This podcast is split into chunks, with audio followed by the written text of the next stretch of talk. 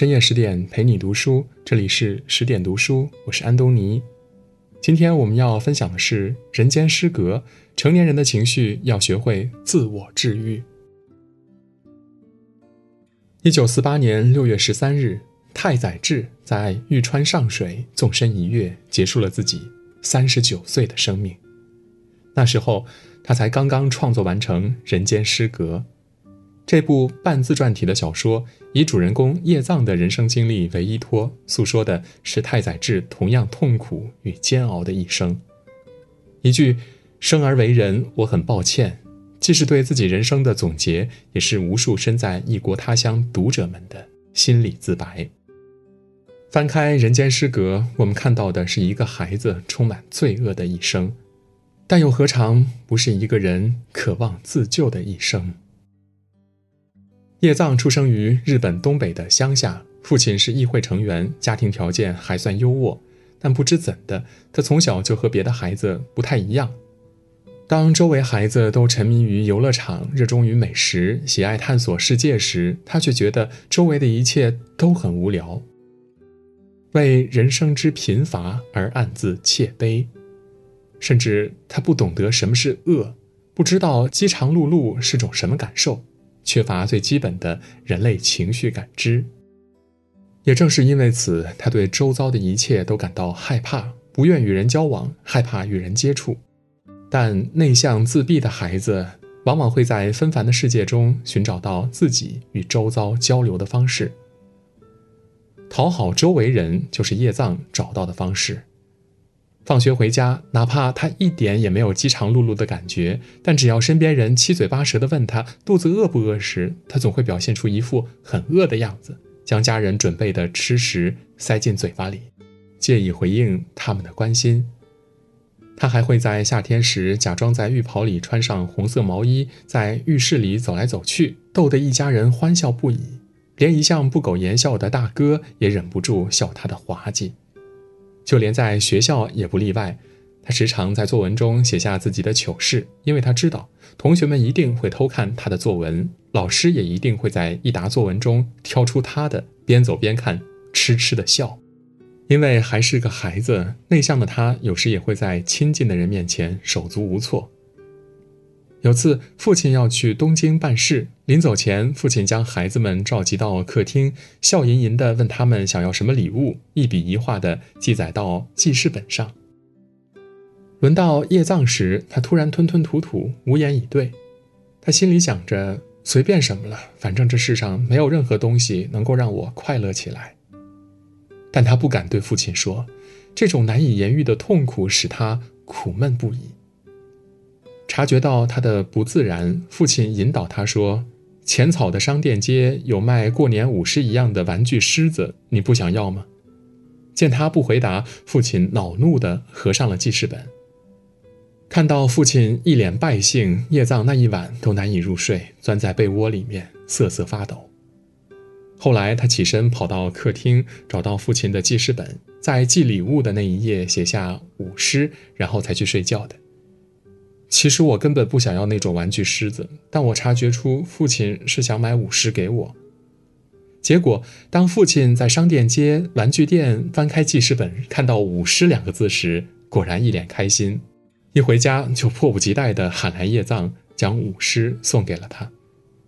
看着身边人因他而哄堂大笑，在他眼中，这又是一次意外的成功。就这样，在对人性的揣摩和对亲朋的讨好中，叶藏一天天的长大，也一天天的变得更加孤独。叶藏是有过朋友的，第一个是在初级学校识破他诡计的竹一。叶藏从小体弱多病，但因为脑瓜子灵光，所以即便一请假就是一两个月，甚至有时要在家休学一学年。但只要参加考试，他的成绩总是出乎意料的好。在父亲的安排下，他考上了当地一所还算不错的初级学校，也因此远离家人，住进了远房亲戚的家中。在初级学校，叶藏轻车熟路般运用年少时的逗人技巧，将同学逗得哈哈大笑。殊不知，在一次体育课上，他被识破了。当时他在进行单杠练习时，故意朝前猛地一跃，一屁股跌坐在沙发上。看着他出洋相的样子，身边同学都忍不住捧腹大笑。竹一突然出现在他身后，伸手戳着他，故意的，你是故意的。短短一句话，如雷霆一般，给了叶藏猛烈一击。他藏在面具背后的真实模样，就这样被撕开了。那段时间，每当叶藏使尽浑身解数取乐大家时，内心总会担忧地望向那双眼睛。为了让竹一闭嘴，叶藏期待着能和竹一成为亲密无间的朋友。他在一个下雨天，将竹一带到寄宿的亲戚家，帮他清洁耳朵。和他一同画画，就这样，孤独的竹一遇到了孤独的叶藏，两人成为彼此青春时光里最亲密的朋友。竹一从不吝啬于夸奖叶藏：“你会成为一个了不起的画家。”这样的夸奖，在给了叶藏勇气的同时，也让他收获了真正被旁人认可的快乐。只可惜，这样的快乐没能持续太久。从初级中学毕业之后呢，叶藏本想顺应自己的兴趣就读东京美术学院，但他拗不过父亲，父亲有着强烈的出仕为官的念头。在父亲的殷切期许下，叶藏放弃美术学院，考取了东京的一所高中。向来不爱学习的叶藏，继续着逃课、游玩、去画塾写生的日子。也是在画塾里，他认识到同在学习的枯木正雄，这是他的第二个朋友。也是这个朋友改变了叶藏余生的轨迹。出生于东京老城区的枯木，家境贫寒，生性堕落。他会带着叶藏穿梭于画塾附近的小酒馆中，在这里，叶藏接触到了烟酒娼妇和当铺，并且一发不可收拾。仅存的理智一遍遍地告诉他，枯木接近他只是为了钱财，想让他支付高昂的烟酒钱。但沉迷于温柔乡的叶藏还是放下戒心，对枯木产生了很强的依赖心理。那个时候，逐渐长大的他明白了，原来烟酒娼妇都是转移和派遣对人间恐惧的绝好手段。即使倾尽所有家当，我也会不顾不惜。叶藏就这样彻底的堕落了。他开始为女人而疯狂。长期游离于纸醉金迷的酒馆中，他认识了服务员恒子。恒子的丈夫因为诈骗罪被送进了监狱，恒子不得不每天给他送生活必备品。这样的日子，恒子受够了。他和叶藏商量着要不要一起离开这个世界。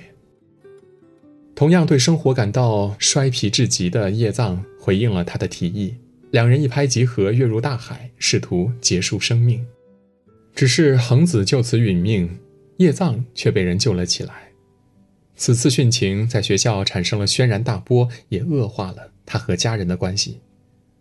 被学校开除后，家人断绝了和他的关系，每月只会寄给他微薄的生活费。从贵公子堕落为贫穷汉，他在失去钱财的同时，也和枯木的关系日渐疏远。也是在这段时间，他疯狂游走于女人之间，靠着一份三流画报的漫画家勉强维持生计。他也没想过自己会和酒馆对面那家香烟铺老板的女儿游子结婚。每次去买烟时，游子总会笑着劝他少喝点儿。女孩长着一颗虎牙，皮肤雪白，总是笑吟吟的。一来二去的交往中，他们彼此爱上了对方，并正式的。结了婚，游子就像叶藏生命中的一束光，在游子的陪伴下，叶藏戒了酒，开始全身心投入到漫画之中。他们会一起看电影，会在咖啡馆里闲坐。更令我感到快乐的是，同这个打心底里由衷信任自己的小新娘待在一起，听她说说话，欣赏她的一颦一笑。那时候，叶藏真的以为自己会像一个正常人一样生活下去了。天不遂人愿，枯木又出现在他面前。他的出现撞破了叶藏内心隐秘的瞬间。叶藏开始重拾烟酒，并因为戒酒不慎沾染上了吗啡。更令叶藏恼火的是，他撞到了妻子被玷污的瞬间。那间屋子里亮着电灯，有两只动物正在干着些什么。但他没有勇气跑上前阻止。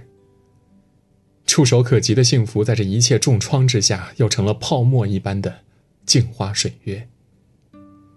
叶藏又一次堕落了，酗酒服毒，这一次比先前更甚。经历了这些折腾后，他的身体也愈发脆弱了。